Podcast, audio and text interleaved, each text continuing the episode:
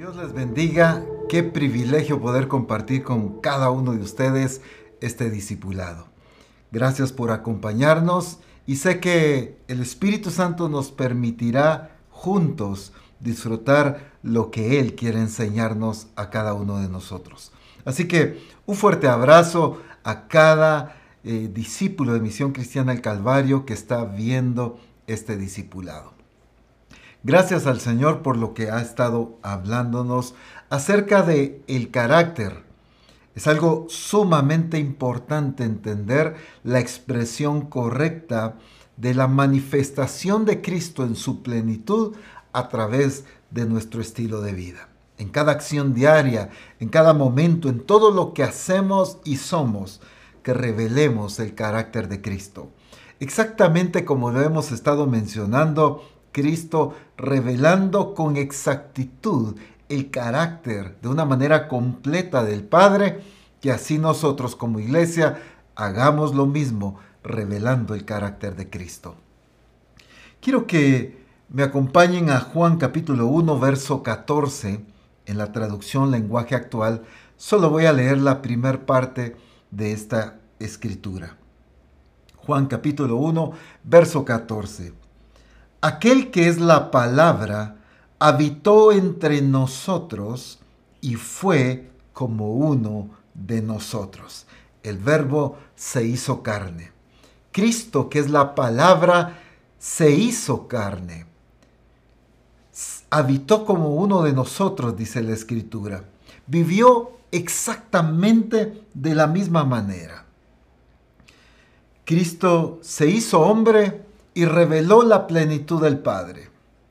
Nosotros cuando nos referimos a lo humano, hablamos de una manera incorrecta y hay un punto crucial que debemos corregir.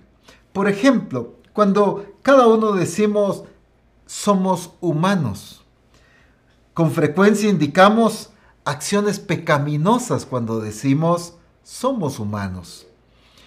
Queremos justificarnos porque decimos, usted entienda, soy humano.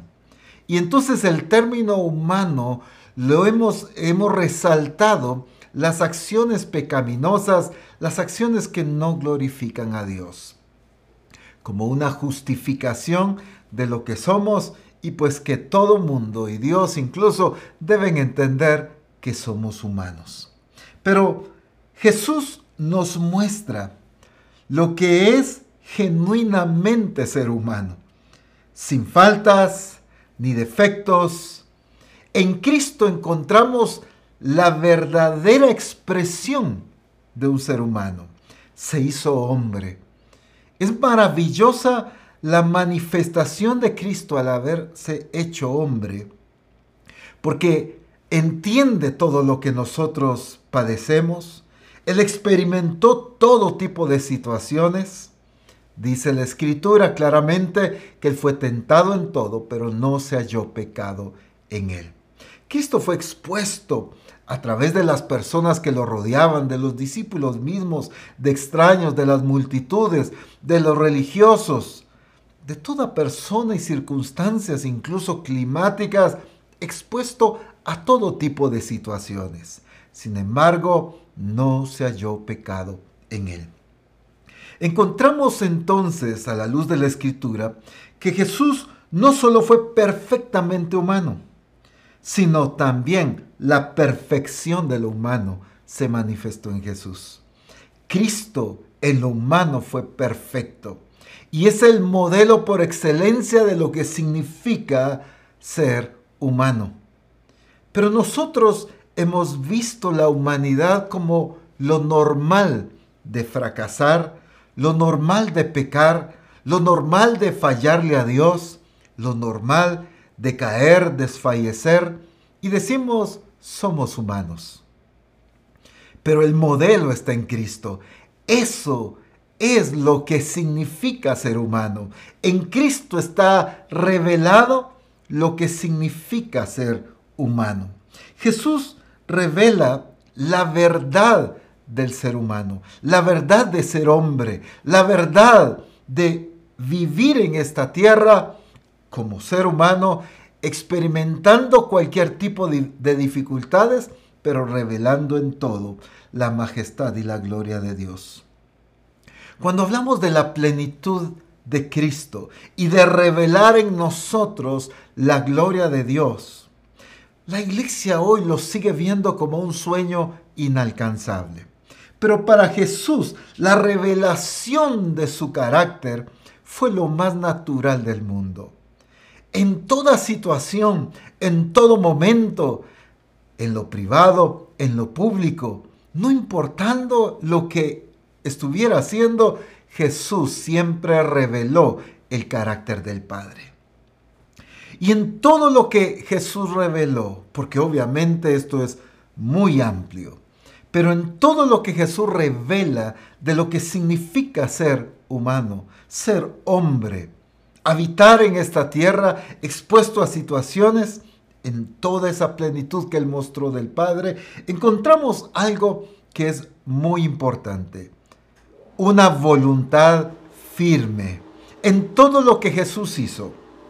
Esto tiene que ver con ese carácter del que ya hemos hablado.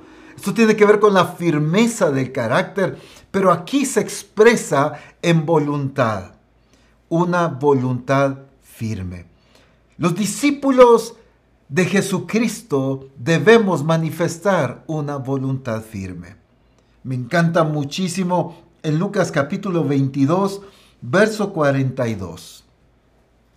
Cuando Jesús está a pocas horas de ser crucificado. Lucas 22, 42 dice así, diciendo, Padre, si quieres pasa de mí esta copa pero no se haga mi voluntad, sino la tuya. Jesús está experimentando y en los versos eh, anteriores Él manifiesta la angustia que está experimentando. Es más, desde días, semanas, meses atrás, Jesús ya estaba experimentando lo que iba a sufrir. Ya estaba entendiendo, ya había entendido Él lo que iba a experimentar se lo anunciaba a los discípulos, pero en estas últimas horas la angustia se incrementa de una manera muy fuerte. Pero ¿qué se necesitó en Cristo? Había entendimiento de quién era el Padre, eso es vital. Había amor al Padre, indispensable. Pero había algo que se necesitaba en la expresión y en la firmeza que evidenció Cristo, y era esa voluntad firme. Una voluntad firme es aquella que no es cambiada por ninguna circunstancia, ni externa ni interna. Lo que pueda estar sintiendo o lo que pueda estar pasando alrededor mío. El asunto de la iglesia hoy en día es que tiene una voluntad y un deseo de servir a Dios. Pero esa voluntad muchas veces sino es que la mayoría es cambiable. Tiene el deseo, se compromete, habla y se decide hacer las cosas para Dios, pero ocurren circunstancias en lo interno, en sus pensamientos, en su corazón, o circunstancias externas a él, en su familia, en el trabajo, cambió la situación él se comprometió a algo con Dios, pero no sabía que iba a cambiar la situación económica en su familia. Él se comprometió a servir a Dios, pero no sabía que la crisis quizá en su matrimonio, con sus hijos, en su salud, podía cambiar. Y entonces esas cosas tienden a cambiar la voluntad de alguien que se ha comprometido con Dios. Misión Cristiana del Calvario ha sido llamada a establecer el reino de Dios en esta tierra, a cumplir su voluntad y a proclamar el Evangelio del reino de Dios a todas las naciones. Se necesita no el anhelo de personas para cumplir, se necesita una voluntad firme en cada discípulo, en cada ministro, para poder llevar a cabo aquello que el Señor nos ha asignado para cumplir. Hay tareas delegadas para cada uno de nosotros. Claramente la escritura en Efesios habla de que Dios preparó de antemano obras para que tú y yo andemos ejecutándolas. Cumplamos lo que Él ya planificó, ese plan perfecto, esa voluntad maravillosa que Él quiere ejecutar en las naciones, ya está determinada. Pero se necesita de una iglesia con voluntad firme para llevarla a cabo.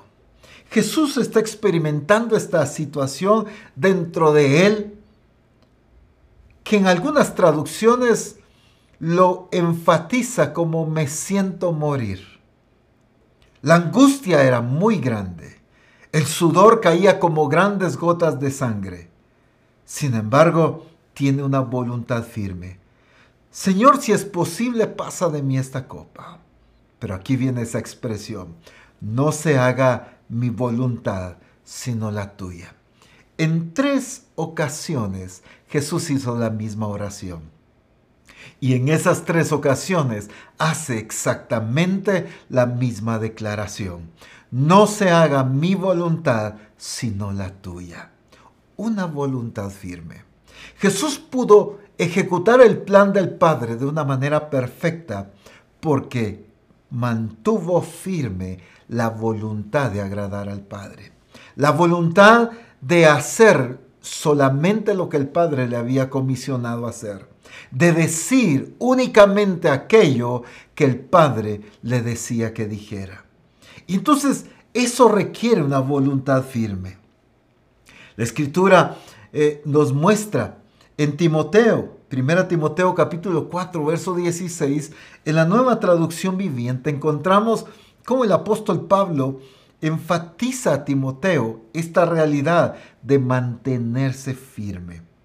Mantenerse firme no es solo un deseo, no es un anhelo, es una determinación que debemos velar y cuidar porque nos mantengamos así. Dice la escritura, ten mucho cuidado de cómo vives y de lo que enseñas. Miren esto, mantente firme en lo que es correcto por el bien de tu propia salvación y la de quienes te oyen. Aparte de tantas cosas preciosas que se nos corrige aquí, ten cuidado de cómo vives. Hay un mundo por eh, explicar aquí pero quiero enfatizar en ten cuidado. No solo anheles vivir correctamente, no solo se trata de desear vivir agradando a Dios, sino de cuidar cómo vivimos. Pero también cuidar lo que enseñamos. ¿Qué es lo que enseñas tú como discípulo de Cristo a la iglesia? ¿Qué es lo que enseñas como discipulador, no digamos como siervo o sierva de Dios? ¿Qué es lo que enseñamos? No se trata solo a través de un púlpito, a través de un discipulado, de un adiestramiento o de un grupo de comunión familiar. Cuando nos reunimos como hermanos en Cristo, como familia en Cristo, ¿qué compartimos? ¿Qué enseñamos? Pues tenemos que tener cuidado lo que enseñamos también. Pero el énfasis de lo que quiero resaltar es en mantente firme en lo que es correcto. La consecuencia incluso incluye la salvación. Y la consecuencia incluye la vida de aquellos que nos escuchan. El mantenerse firme trae consecuencias muy fuertes. Uno, para mi propia vida. Y dos, por el cuidado y el bienestar de aquellos que nos escuchan. Es importante entonces mantenernos firmes. Si algo quiere Dios es una iglesia con decisiones firmes, con voluntad firme, con un carácter firme. Firme es estable, inquebrantable, no titubeante, no maleable, no cambiante, sino firme, que se mantiene. Y aunque en otros discipulados he hecho una aclaración similar, creo necesario volverlo a enfatizar. Una cosa muy diferente es la necedad y la terquedad. y otra es una voluntad firme. A veces hemos confundido mi necedad con que soy de voluntad firme, pero en realidad lo que necesito es cambiar y necesito hacer lo que Dios ha mandado hacer. El pueblo de Israel tenía que cambiar esa actitud. Dios le dice en varias ocasiones duros de cerviz. Había un corazón de piedra en ellos.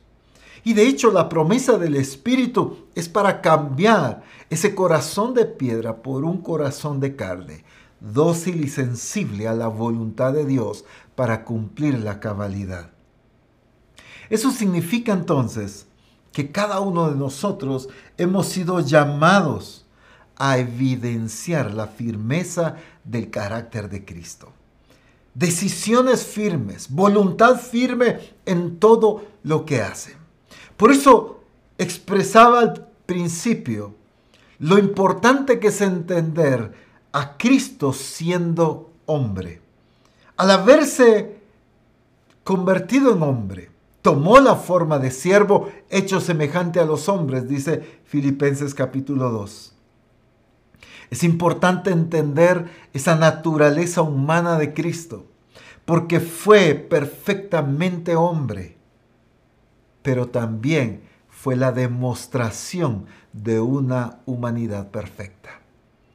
Ahí es donde nosotros debemos ver que en Cristo está el modelo de la expresión del carácter, del estilo de vida, de la conducta, de la firmeza y de la fidelidad hacia Dios que debemos manifestar. Primeramente a Dios, pero también por causa de que somos luz a todos aquellos a los que Dios nos envía a alumbrar.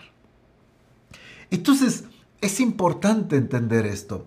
¿Cuán necesario es el aprender a mantenernos firmes.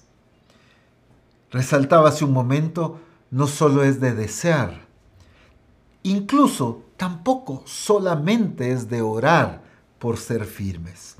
Yo puedo orar todos los días, Señor, permíteme serte firme. Yo quiero tener una voluntad firme. Yo quiero permanecer firme. Y todos los días podemos orar. Pero cuando enfrentamos las situaciones, cuando viene un pensamiento, un deseo, un engaño del corazón o de alguna circunstancia que cambia a nuestro alrededor, allí es donde debemos aprender a mantener una decisión firme de lo que el Señor nos ha llamado a hacer. ¿Cuántas personas han decidido servir a Dios? se han comprometido a honrar y a cumplir la voluntad de Dios, pero de repente pasa algo a través de sus sentimientos y sus emociones. Se enamoran y se olvidan de la promesa de Dios. No son decisiones firmes.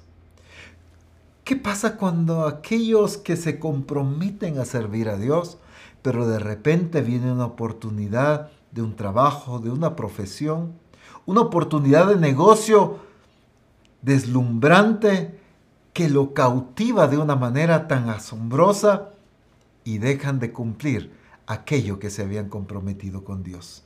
Entonces estamos hablando de mantener las decisiones firmes de aquello que el Espíritu Santo nos ha estado dirigiendo.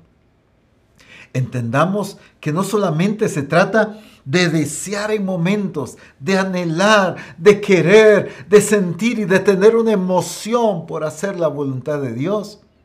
Porque toda decisión será probada a través de circunstancias externas y también internas.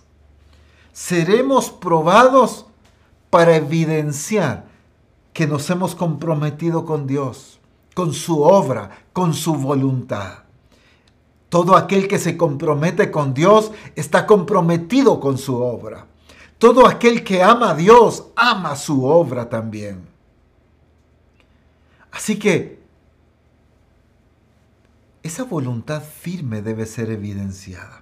Y, esto es sumamente amplio y existe una serie de, de actitudes cambiantes en la vida de la iglesia hoy en día. Le dicen sí al Señor, pero a la vuelta de la esquina le dicen no. Y entonces, la escritura, ¿qué es lo que nos dice al respecto? En Mateo capítulo 5, verso 37, en la traducción lenguaje actual, dice así. Si van a hacer algo, digan que sí. Si no lo van a hacer, digan que no. Todo lo que digan de más viene del diablo. Si van a hacer algo, digan que sí. Y si no lo van a hacer, digan que no. Que tu sí sea sí y que tu no sea no. ¿Qué es lo que pasa con esto? ¿De qué está hablando la escritura? De voluntades firmes, no cambiantes por las circunstancias, por las diferentes situaciones.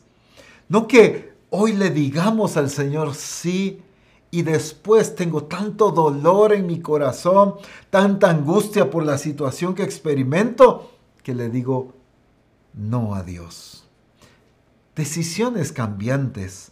Es lo que hemos tenido muchas veces como iglesia de Jesucristo. Pero lo que el Espíritu Santo está formando hoy y está trabajando en tu corazón y en cada uno de nosotros hoy es ser una iglesia con decisiones firmes. Ser discípulos, ministros con decisiones firmes de lo que el Espíritu Santo ha estado trabajando, ha estado enseñando y ha estado formando en cada uno de nosotros. No es que te mantengas firme, y le pongo comillas a esto, no es que te mantengas firme en tu necedad.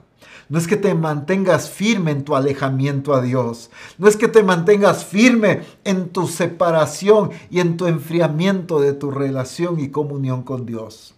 No es que te mantengas firme en tu pecado. No, eso cambia. Si le dijiste sí al pecado, pues eso se amerita decirle un no ahora.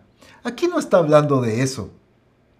Aquí está hablando de una firmeza en la voluntad de los discípulos, aquellos que con entendimiento, sabiduría, con amor, se comprometen a servir a Dios, entiende que son elegidos por el Señor y lo llevan a cabo, no importando las circunstancias que se den. Pasa mucho que algunas personas por X o Y razón se apartan. No estoy justificando ni aprobando esto, pero ha pasado tanto en medio de nosotros. Personas que quizá por un pecado, quizá por un malestar, una circunstancia, un conflicto, un malentendido, lo que sea, se alejan de Dios. Su vida espiritual se detiene, se enfría, se viene para abajo. Y entonces entienden que fueron llamados por Dios. Entienden que son elegidos por Dios. Dios claramente ya les dijo que tiene un propósito para sus vidas, pero ellos siguen diciéndole sí al pecado y siguen diciéndole no a Dios. Entendamos correctamente esto. No se trata de mantenernos firmes en lo que desagrada a Dios. No se trata de mantenernos firmes en nuestra desobediencia o en nuestro alejamiento a Dios. Se trata de mantenernos firmes. El asunto es que nuestro hablar, nuestro comportamiento y el carácter que muchas veces hemos evidenciado es de un criterio cambiante. Es de expresiones que varían de acuerdo a las circunstancias. Quedamos en algo y después lo cambiamos. Nos comprometemos a algo y después no lo cumplimos. Ofrecemos algo y después no lo damos. Hacemos una promesa a Dios y después no la cumplimos. Qué terrible pecado. Hace un tiempo atrás, si se recuerdan, el Espíritu Santo nos estuvo hablando en reforma apostólica de no hacerles promesas a Dios que no cumplamos. Porque nuestro sí debe ser sí. A Dios. Nuestro no debe ser no al pecado, a las circunstancias, a lo que quiera alejarnos de Dios. el pecado va a querer insistir, las circunstancias siempre van a surgir y por momentos se van a multiplicar quizá. Pero debemos aprender a decirle no a toda tentación, no a cualquier circunstancia que quiera alejarnos del Señor, no a cualquier sentimiento, emoción que quiera gobernarnos y molestarnos con Dios y con su obra, con sus siervos, con su iglesia. Tenemos que aprender a decirle no a cualquier emoción contraria a la obediencia a Cristo. Tenemos que aprender a decirle no a lo que Dios no nos ha llamado a hacer. El asunto es que la iglesia sigue haciendo lo que Dios no la llamó a hacer. Y a veces no hay claridad en lo que no fuimos llamados y tampoco hay claridad en lo que sí fuimos llamados. Cristo tiene un entendimiento tan exacto de lo que fue llamado a hacer y de lo que no fue llamado a hacer. Menciono unas porciones de la escritura de una manera muy breve. La verdad es que encontré muchos más, pero no podía entretenerme tanto aquí. Si usted puede dedicarse a buscarlos, va a encontrar unas expresiones maravillosas en la firmeza de las decisiones de Cristo una voluntad firme en Cristo de lo que sabía que el Padre lo había enviado a hacer y de lo que entendía que el Padre no lo había enviado a hacer. Pero déjenme mencionar algunas rápidamente. En Juan 5:43 solo enfatizo las partes que quiero hacer este énfasis. Juan 5:43, yo he venido en nombre de mi Padre. Sabía cómo había venido y en nombre de quién había venido. Yo he venido.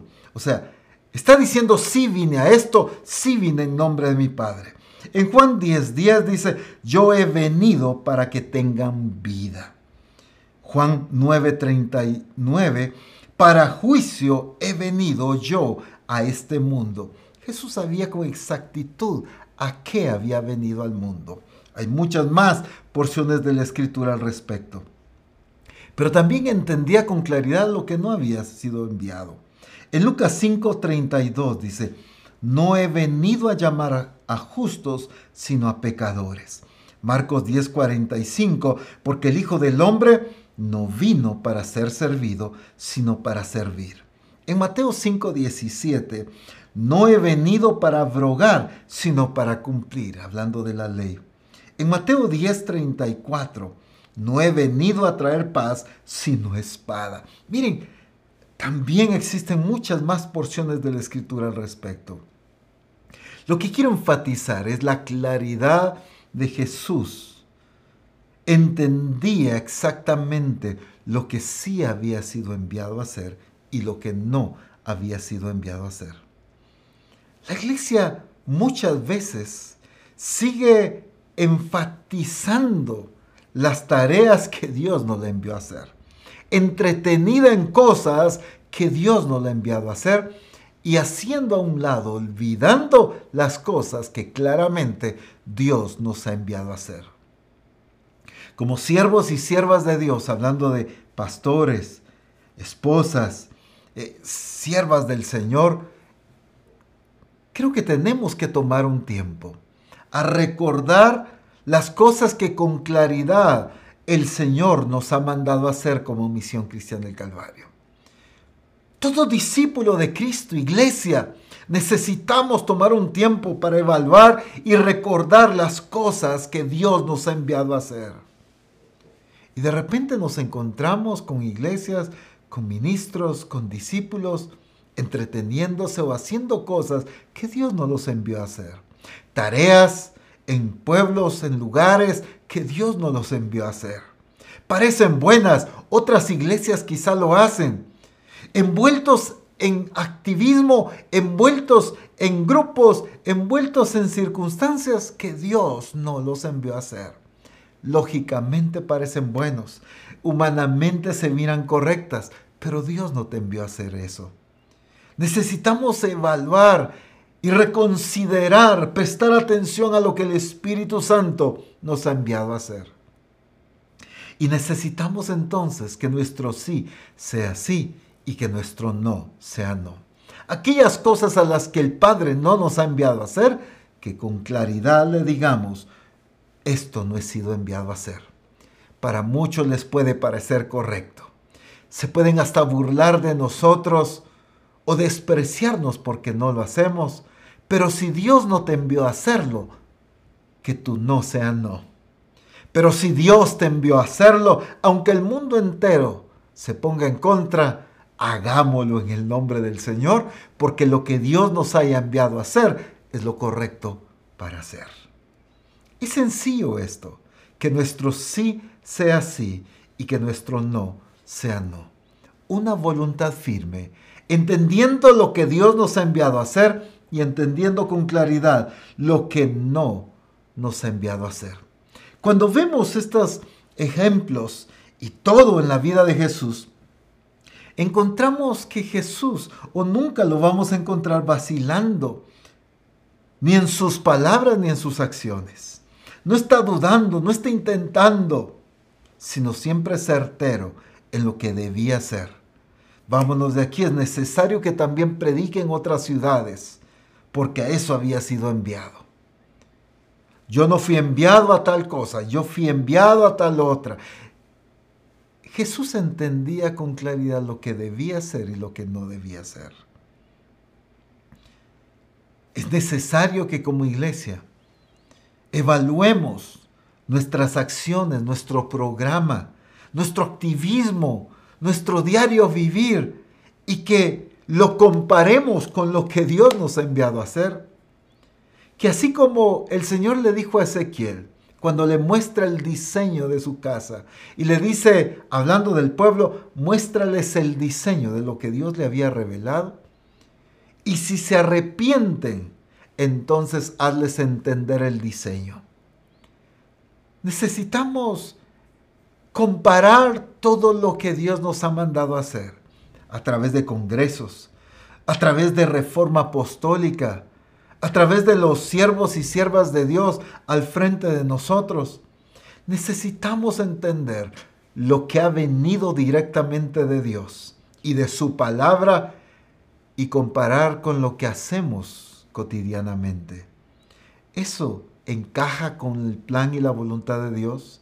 ¿Acaso lo que hacemos a diario son las obras que Dios preparó de antemano para que anduviésemos en ellas? Entonces, le hemos dicho sí a las cosas que debiésemos haberle dicho no. Y seguimos diciéndole no a las cosas que deberíamos de estarle diciendo sí. Hay una actitud que hay que cambiar. Dios quiere una decisión firme. Dios quiere una voluntad firme. Dios quiere un carácter firme en la iglesia de Jesucristo. Dios quiere que nuestra voluntad se mantenga firme en lo que Él nos ha mandado hacer. Es interesante porque como Jesús está manifestando este carácter y esta voluntad firme, es la misma demanda que le hace a los discípulos y nos hace el día de hoy. En Lucas capítulo 9, verso 62, en la Dios habla hoy, dice así. Lucas 9, 62. Jesús le contestó, el que pone la mano en el arado y sigue mirando atrás, no sirve para el reino de Dios. El que pone la mano en el arado y sigue mirando atrás, no sirve para el reino de Dios. Porque si algo demanda Dios en sus discípulos es una voluntad firme. Incluso Jesús dijo el que no es capaz de aborrecer a padre, a madre, hermanos, y empieza un listado. Por causa de mí no puede ser mi discípulo. ¿Qué significa esto? Aborrecer. En algunas traducciones hace referencia a que amemos y obedezcamos más al Señor que a cualquier otra cosa. Sean padres, sea cónyuge, sean hijos, sean hermanos, sean amigos, cualquier familiar. Amar y obedecer más a Jesucristo que a cualquiera, a eso se refiere. Pero a veces le decimos sí a la influencia de un familiar o de la familia entera y le decimos no al Señor. Está cambiada la voluntad y hemos tenido una voluntad que cambia, pero no una voluntad firme. A veces entendemos lo que es correcto y lo que Dios nos ha enviado a hacer, pero la influencia de amigos nos hace decirle no a Dios.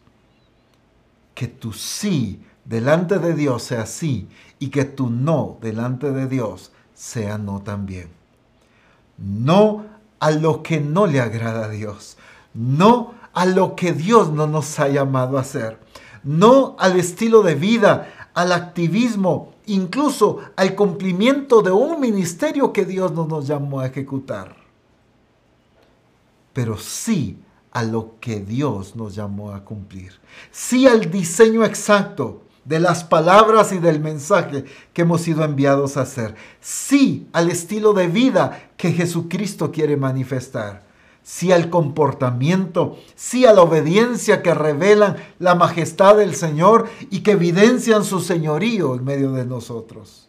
Necesitamos ser una iglesia que cuando pone su mano en el arado, no está volteando a ver y deseando estar en otro lado deseando estar haciendo las cosas que hacía antes.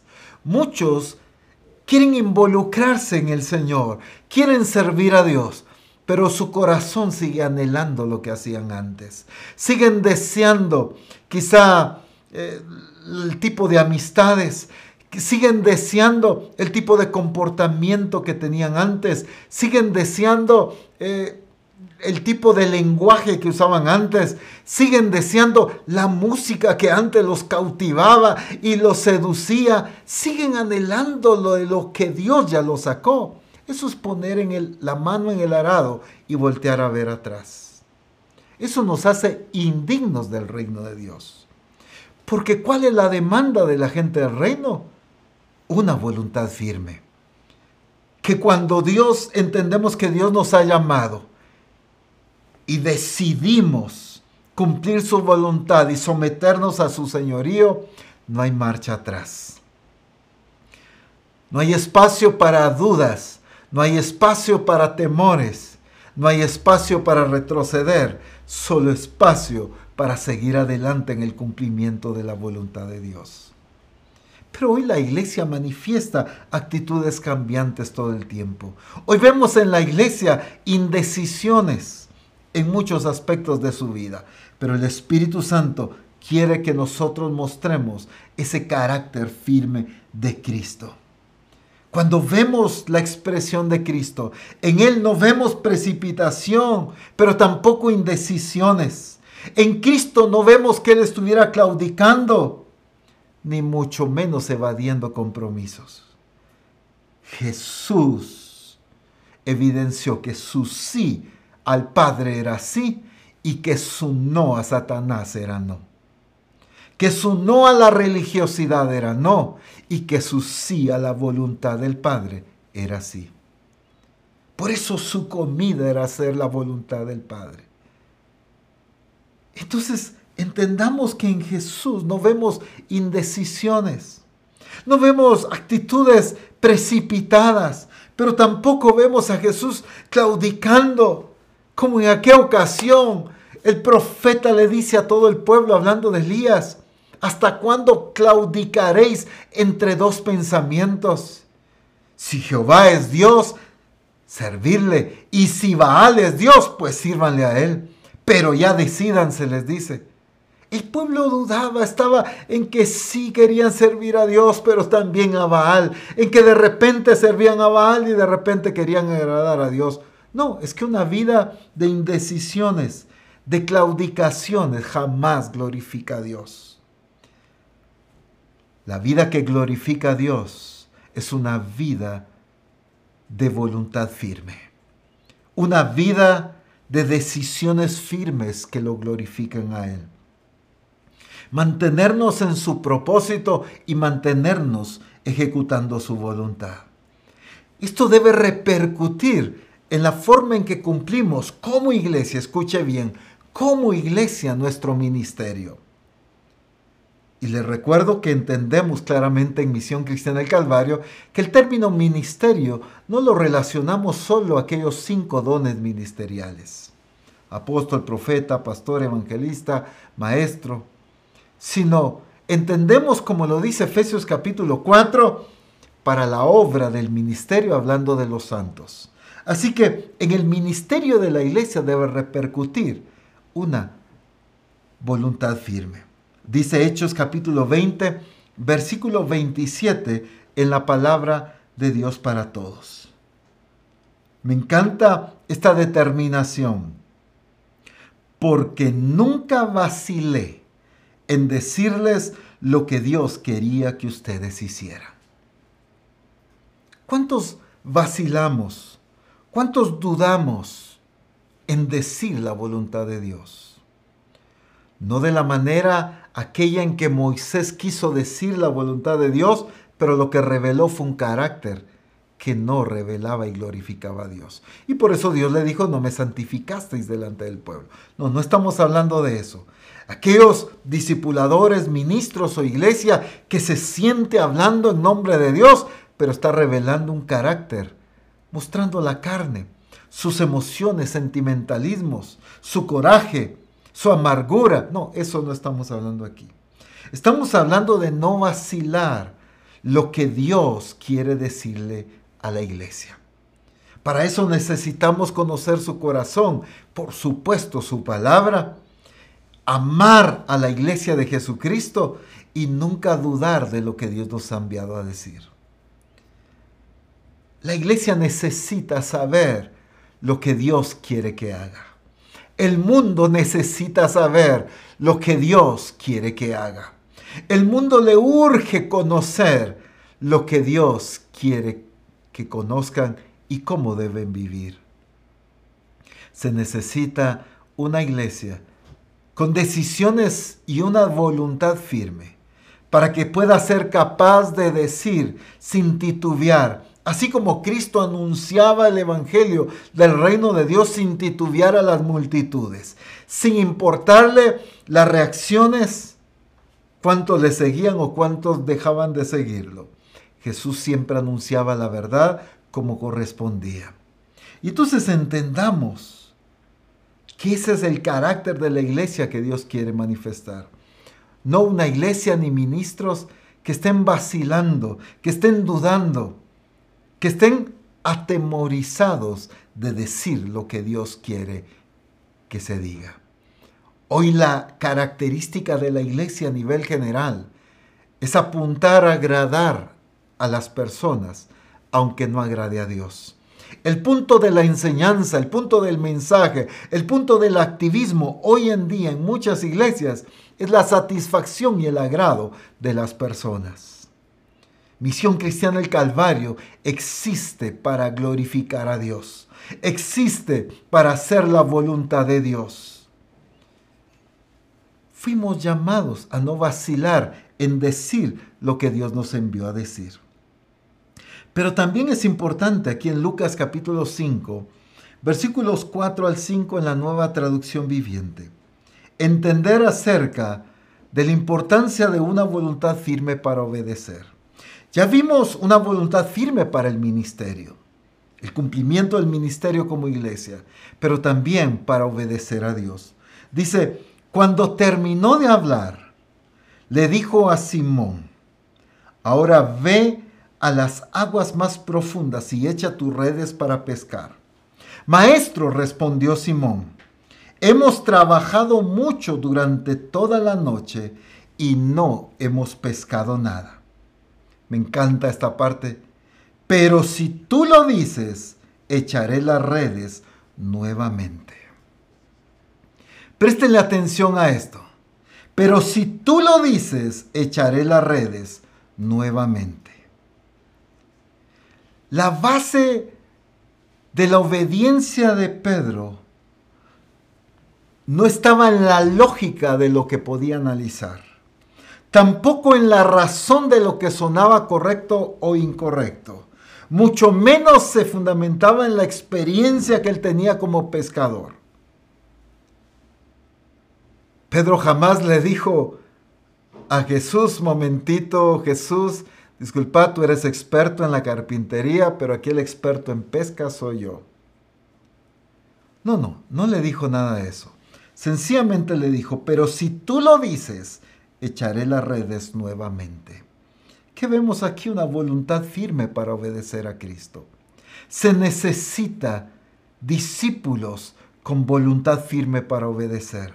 ¿Y por qué hablo de voluntad firme? Porque la lógica muchas veces te va a decir que no es correcto. El razonamiento te va a decir que no es correcto. La experiencia en ocasiones te va a decir que no es correcto. Pero no le prestes atención a la lógica, al razonamiento, ni a la experiencia incluso. Muchos ministros, muchos discípulos con tantos años ya en el Señor, han usado quizá de excusa o pretexto su experiencia en el Señor para seguir diciéndole no a Dios. Es que yo tengo tantos años en el Evangelio y entonces yo sé que así no funcionan las cosas. Yo sé que así deben hacerse. Toda la vida, por 70 años lo he hecho de esta manera. Pues deja de hacerlo de la manera que la religiosidad te enseñó o de la manera en que tú te determinaste hacerlo y hagámoslo a la manera que Dios dice que hay que hacerlo. Porque obedecer a Dios necesita una voluntad firme.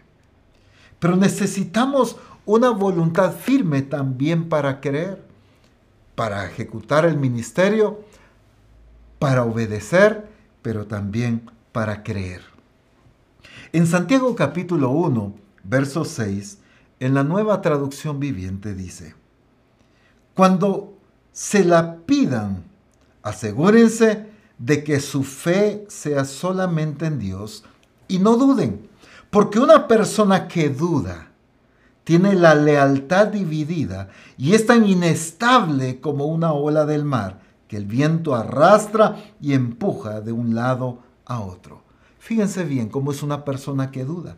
No tiene una voluntad firme, sino duda. ¿Qué es una persona que duda? Que por momentos cree que sí, por momentos cree que no. Está en una indecisión porque eh, hay ciertas cosas que ve positivo y ciertas cosas que ve negativo. Hay ciertas cosas que lo ve correcto y otras que lo ve incorrecto.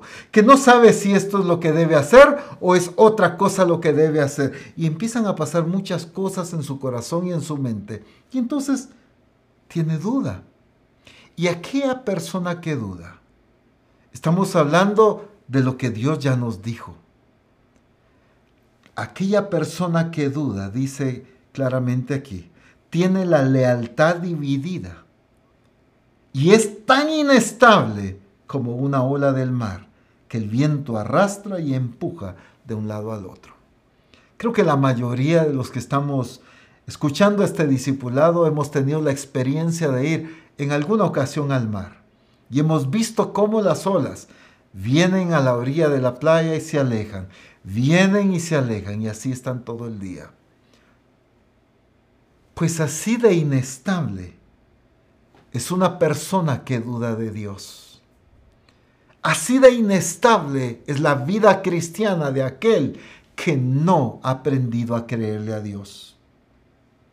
Estamos hablando de que cuando le pidamos, creamos, no dudemos sino creamos a Dios. Y esa es la clase de iglesia que Dios quiere. Una iglesia con una voluntad firme, decidido a creerle, sabiendo quién es Dios, entendiendo su soberanía, su grandeza, pero entendiendo también su perfección. Pero el que duda de Dios es porque no lo ha conocido. El que duda de Dios es porque no ha sido capaz de entender lo que Él se le ha revelado. Porque todo aquel que duda no ha conocido a Dios.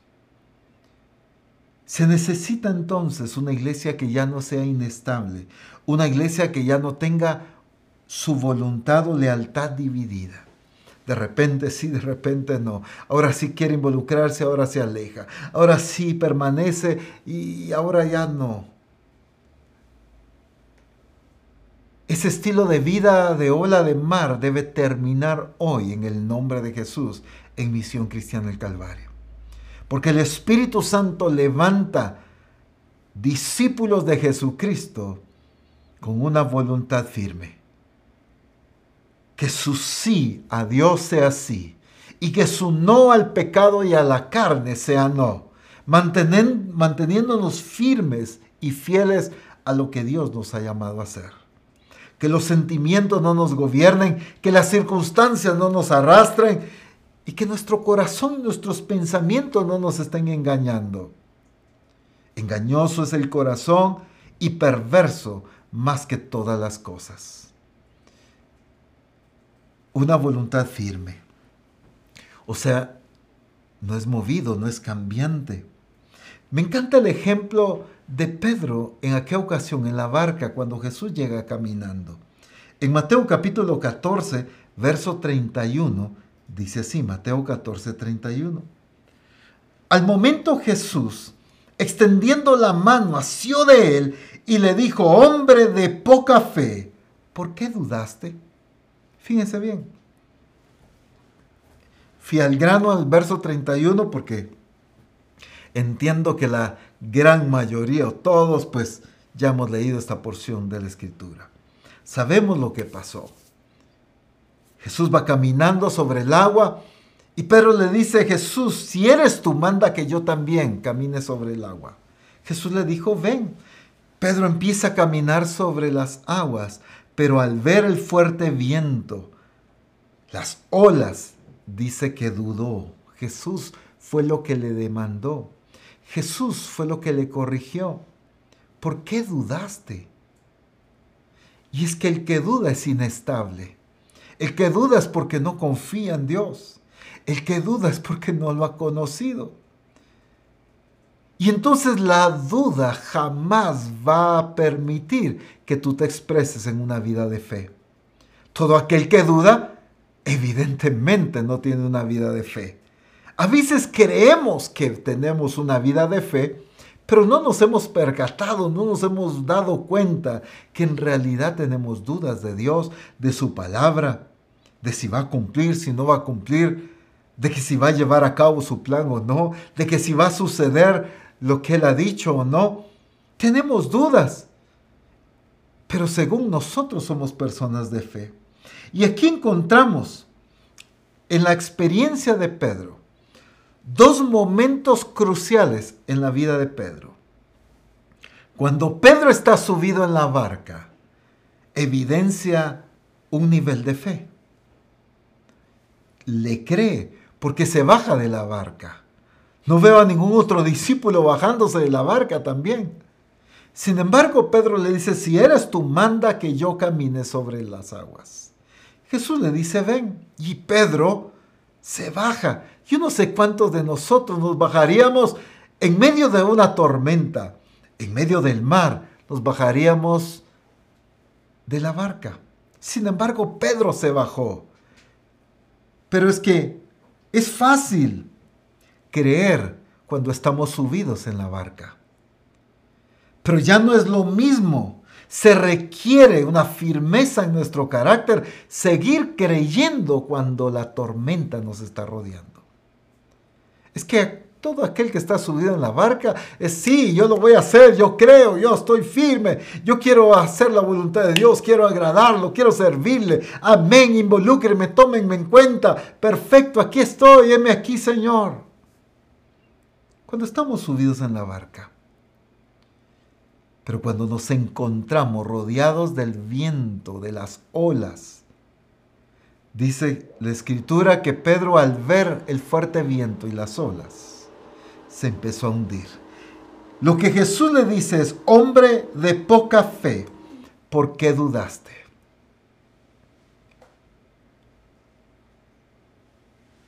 A veces hemos creído que somos personas de fe cuando hemos estado subidos en la barca.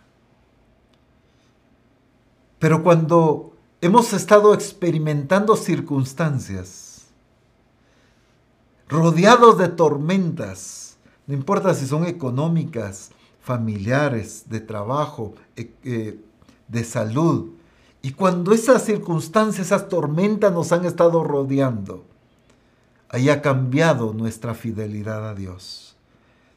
Ahí empiezan las dudas. Y como leímos anteriormente, el que duda es tan inestable como una ola del mar que el viento arrastra y empuja de un lado a otro. Lo que Jesús le dice a Pedro es, Pedro, ¿por qué dudaste? Creíste cuando estabas en la barca. Aprende a creer aún rodeado de la tormenta. Misión Cristiana el Calvario. Tenemos que ser una iglesia que ni las puertas del Hades prevalezcan contra ella. Es lo que el Espíritu Santo se propuso levantar en medio de nosotros. Por lo tanto, ser una iglesia que aún estando rodeado de tormenta, nos mantenemos firmes delante de la voluntad del Señor. En Proverbios 24:10, en la Dios habla hoy, dice así. Proverbios 24:10, en la Dios habla hoy. Si te desanimas cuando estás en aprietos, no son muchas las fuerzas que tienes. Si te desanimas cuando estás en aprietos, no son muchas las fuerzas que tienes. Solo lo menciono. En la traducción lenguaje actual, este mismo pasaje dice, quien se rinde ante un problema no demuestra fuerza ni carácter.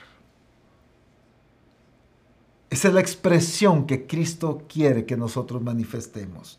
Discípulos con una voluntad firme, mostrando el carácter de Cristo, manteniéndonos fieles para obedecerle, para creerle, para cumplir el ministerio, sin dudar, no importando las circunstancias, estamos subidos en la barca o estamos rodeados de una tormenta.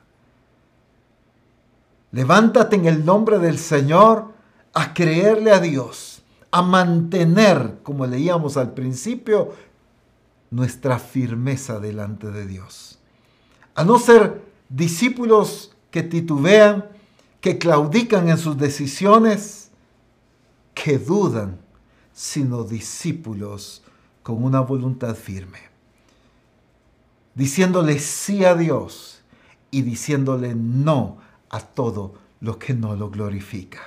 Padre, estamos agradecidos por tu palabra y por la obra gloriosa que tu Espíritu Santo ha hecho en cada uno de nosotros.